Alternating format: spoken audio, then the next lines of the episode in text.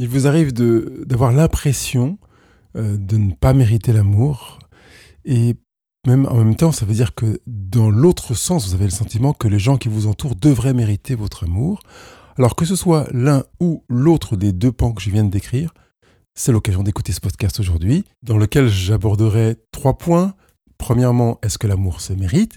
Deuxièmement, quelles sont les implications de croire que l'amour se mérite? Et même de croire qu'il ne se mérite pas. Et puis, je vous présenterai une position que j'appelle une position saine, une position équilibrée qui vous permettra de vivre votre vie en mieux. Je m'appelle Pascal Kionkion, votre coach thérapeute praticien en relation d'aide. Je suis avec vous pour vous accompagner pour que vous viviez votre vie en mieux.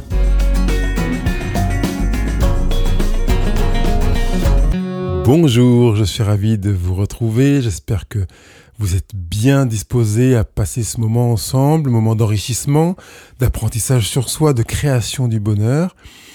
moi, je reviens d'une semaine de, pause dans laquelle il y avait mon anniversaire. Donc, euh, c'était vraiment un, moment chouette que j'ai pu passer avec ma femme.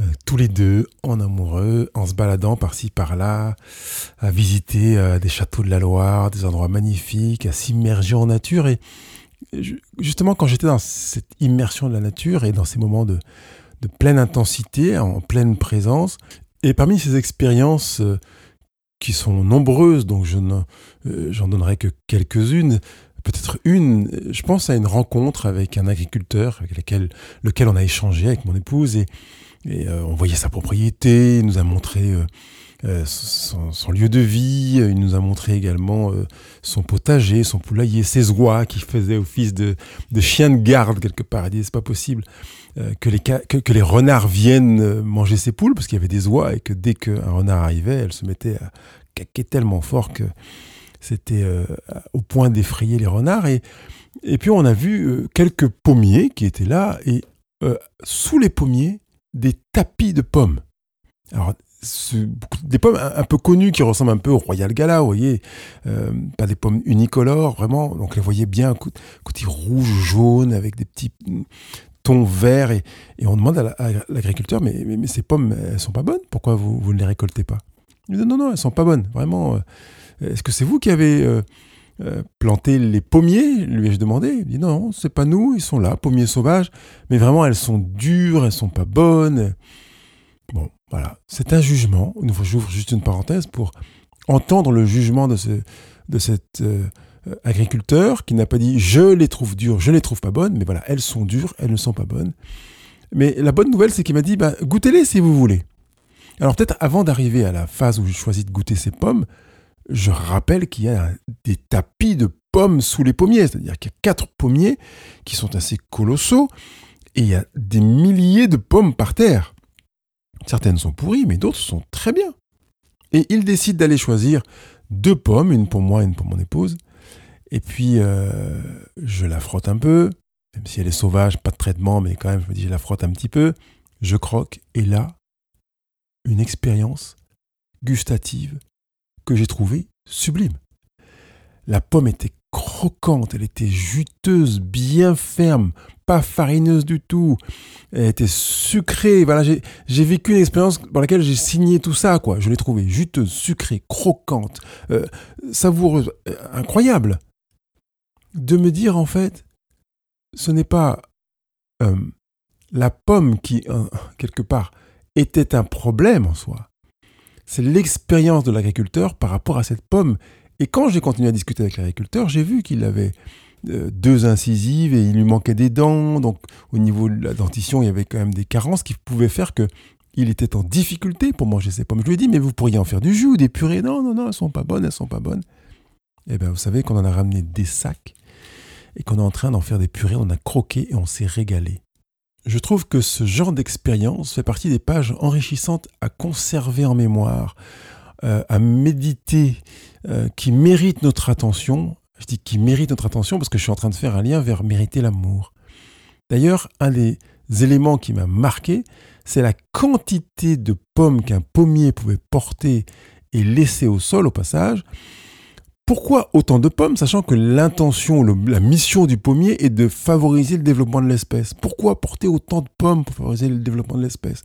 Parce qu'en réalité, sa mission, elle est celle-ci, effectivement, développer, euh, maintenir l'espèce, faire que euh, ce soit euh, assez assuré que d'autres pommiers vont pousser, mais en même temps, pour s'en assurer, il va être hyper généreux, c'est mon interprétation. Il va en donner tellement plus que nécessaire que ça permettra aux autres d'en profiter. Quelque part, ce sont des personnes qui ne méritent pas de manger ces pommes, qui les mangeront. Ça commence déjà à donner la puce à l'oreille de ma manière de regarder l'idée de mériter l'amour. En fait, la notion de mérite, elle est attachée à une valeur donnée à, à un comportement, à une manière de fonctionner, ce qui est proche d'un comportement. Hein. Le comportement, c'est le générique une manière de fonctionner, de parler, d'agir, euh, à ce qui, une manière de, faire, de travailler, euh, de, de, correspondre à ce que la personne attend ou de euh, limiter la déception éventuelle. Et en, dans le monde religieux, le mérite, c'est ce qui est fait au-dessus du seul devoir. Donc quelque part, si vous avez fait ce que vous aviez à faire, il n'y a pas de mérite dans l'approche religieuse, on doit donc dépasser ce que l'on attendait de nous pour envisager de qualifier l'action de mérite. C'est très proche de la notion de dignité. On est digne de quand on a dépassé son propre devoir. Et vous entendez que dans la notion de mérite, et qui peut être adossée au fait de mériter l'amour, quand on se préoccupe, est-ce que je mérite l'amour?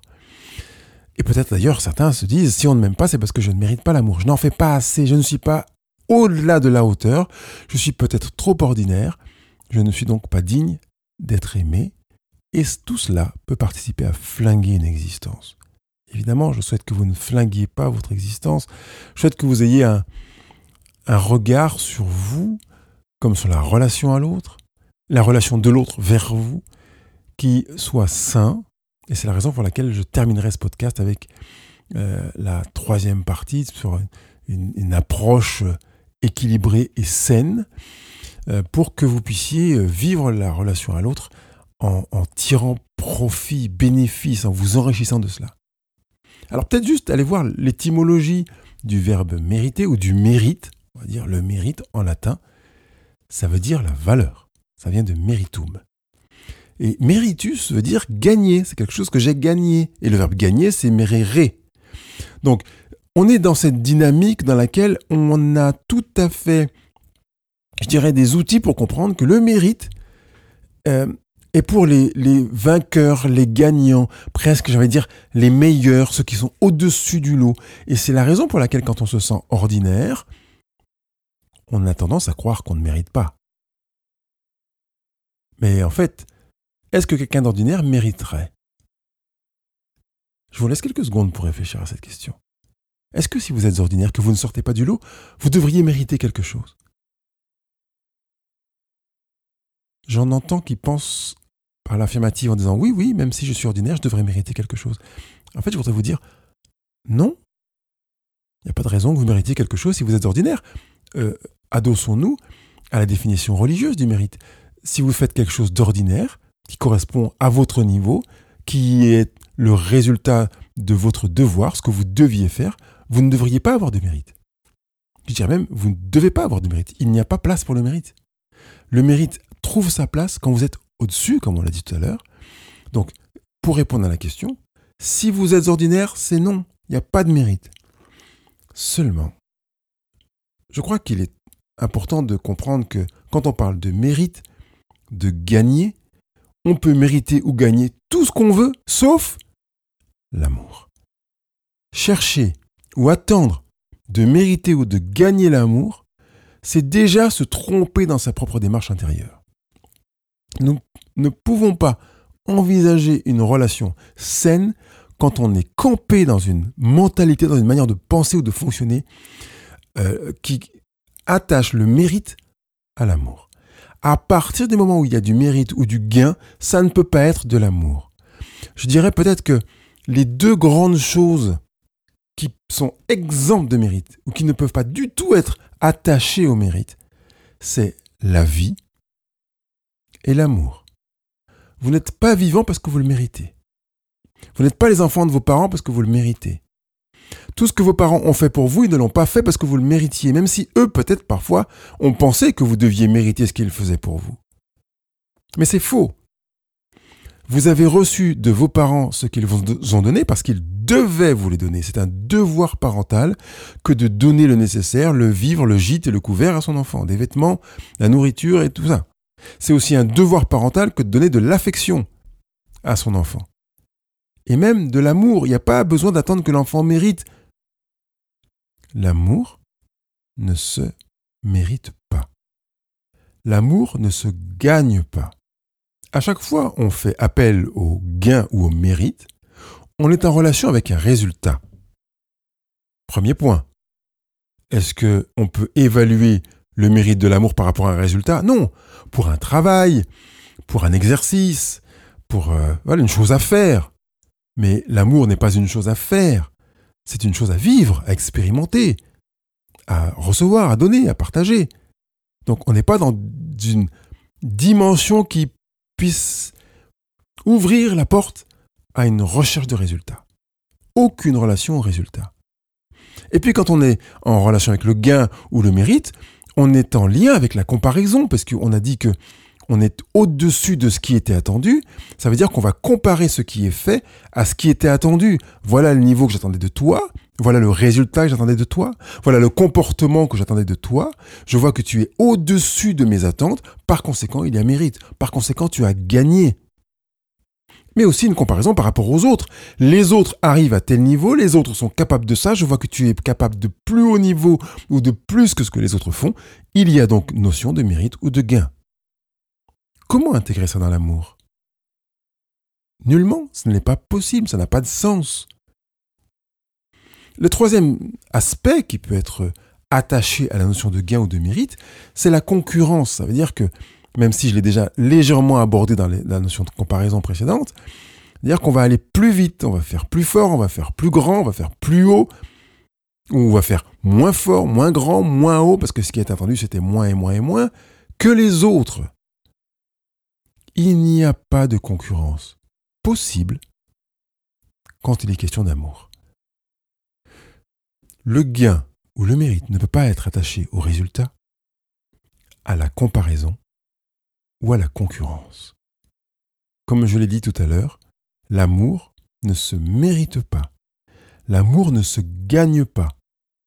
Ça veut dire qu'on va décider de mettre un stop quand il est question de chercher à gagner de l'amour, à mériter de l'amour, et ça se résume dans un verbe qui existe en français, qui est le verbe plaire.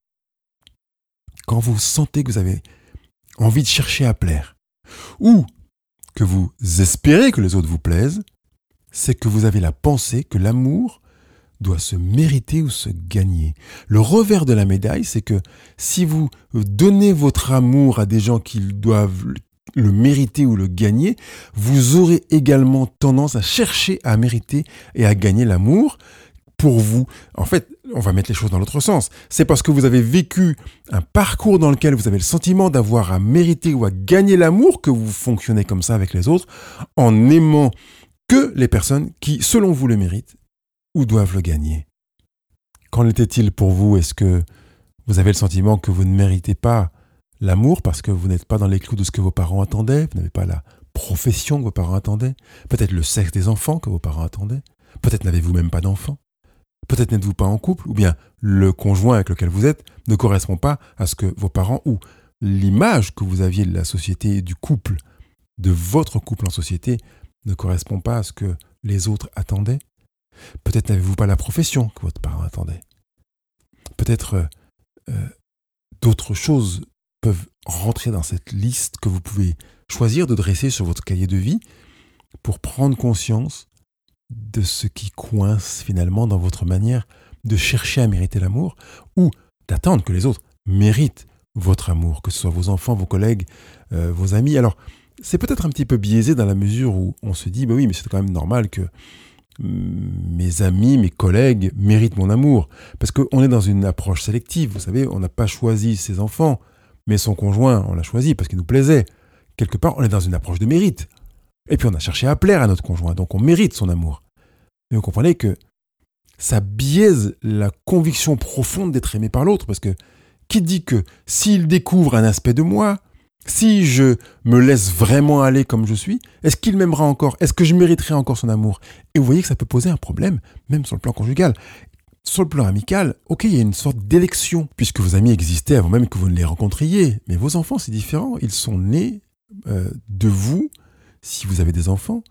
Ils n'ont rien à mériter de vous. Rien, absolument rien. Même si j'entends que vos amis et collègues peuvent envisager euh, d'être en relation avec vous s'ils le méritent selon vous. Même si, comme j'ai dit, ça peut quand même être tendancieux. L'amour ne se mérite pas, il ne se gagne pas. Si vous baissez la, la tendance à attendre que les autres vous plaisent ou à chercher à plaire aux autres, vous verrez que la pression baissera et que vous aurez beaucoup moins de stress, beaucoup moins de tension, beaucoup moins d'angoisse, beaucoup moins de maladies par conséquent des relations beaucoup plus saines. Et il y a des relations que vous avez avec des amis, avec des personnes de votre entourage, que vous n'aurez plus du tout. Ce sera fini. Ils seront plus dans votre entourage. Et puis d'autres qui, a priori, ne vous plaisaient pas, avec lesquels vous pourrez avoir des relations profondes, sérieuses, engagées et gratuites. Oui, parce qu'en fait, à partir du moment où il y a du mérite ou du gain, il y a une sorte de, de paiement quelque part. L'inverse de cela, c'est la relation gratuite. Gratuite. Je sais que c'est quelque chose qui n'est pas évident dans notre environnement personnel, mais envisager des relations gratuites. Je ne t'aime pas parce que tu le mérites. Je t'aime parce que je suis moi. Je t'aime parce que je suis moi. L'amour que je te donne ne dépend pas de toi. Et je voudrais qu'on vive cette relation dans les deux sens, c'est-à-dire que tu m'aimes non pas parce que je suis moi, mais parce que tu es toi. Aime-moi parce que tu es toi. Ça veut dire que je peux être à côté de ce que tu aurais voulu, ou peut-être même que tu baisseras tes attentes à mon égard. Ça veut dire que je pourrais euh, me tromper sans me sentir rejeté.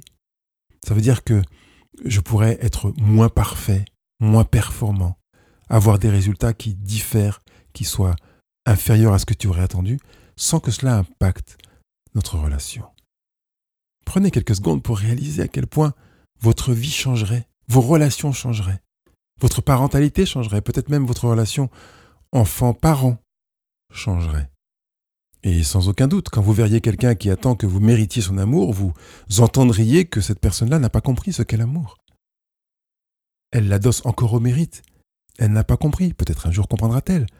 Mais vous pouvez vous sortir de ce jeu-là, sortir de cette manière de voir les choses parce que vous savez que l'amour ne se gagne pas, l'amour ne se mérite pas.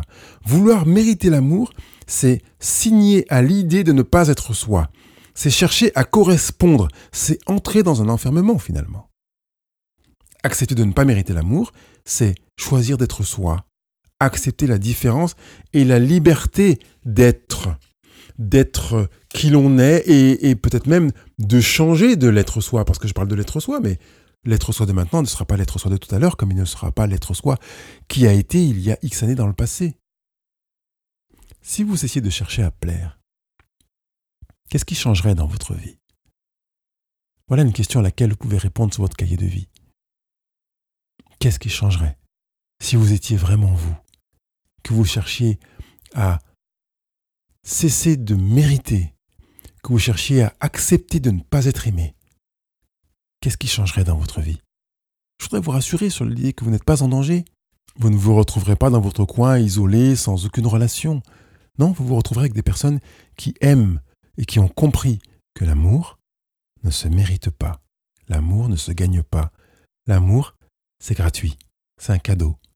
C'est une grâce.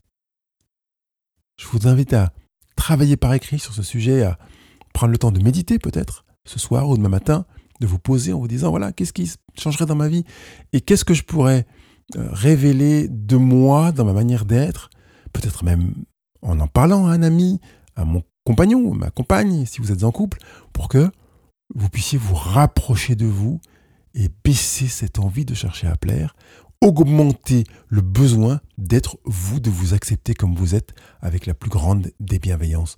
Demandez la bienveillance à la personne à laquelle vous parlerez de ça. en disant là, je vais faire un exercice qui est euh, recommandé par Pascal. C'est un grand pas que je fais, même un saut. Je vais te dire ou me montrer tel que je suis. S'il y a des choses qui te gênent, je suis prêt à les entendre. Mais je crois que c'est vraiment important que tu choisisses de m'aimer pour qui je suis plutôt que pour la personne que je te donne l'impression d'être dans notre relation amicale, dans notre relation, euh, supposée qu'elle soit professionnelle, familiale ou tout ça. D'accord? Je pense euh, que vous avez compris que vous pouvez partager ce podcast avec les personnes qui vous entourent et qui pourraient être intéressées, peut-être même, même avec des personnes auxquelles vous allez vous adresser pour partager euh, le dernier pan de l'exercice que je vous ai présenté, qui est cette approche saine où on va être dans une relation gratuite et puis, euh, euh, mettre vos étoiles, vos commentaires. J'attends vos questions. Et si vous avez des difficultés, bien sûr, partagez-les-moi dans les commentaires. Ou bien profitez des 30 minutes offertes en allant sur Go, je passe à l'action sur le blog au présent, de manière à ce qu'on prenne le temps de s'entendre sur ce qui vous paraît difficile pour redescendre vers qui vous êtes, ou plutôt pour remonter vers qui vous êtes en fonction de la manière dont vous percevez les choses, ou vous réorienter, sans parler de monter ou descendre, pour vivre votre vie avec le bonheur que vous avez choisi d'y créer, non pas un bonheur que vous méritez, mais un bonheur que vous avez choisi d'installer, que vous allez créer ensemble ou continuer à créer ou à consolider si vous avez déjà commencé à le faire. Il ne me reste plus qu'à vous souhaiter une bonne semaine. Bye bye.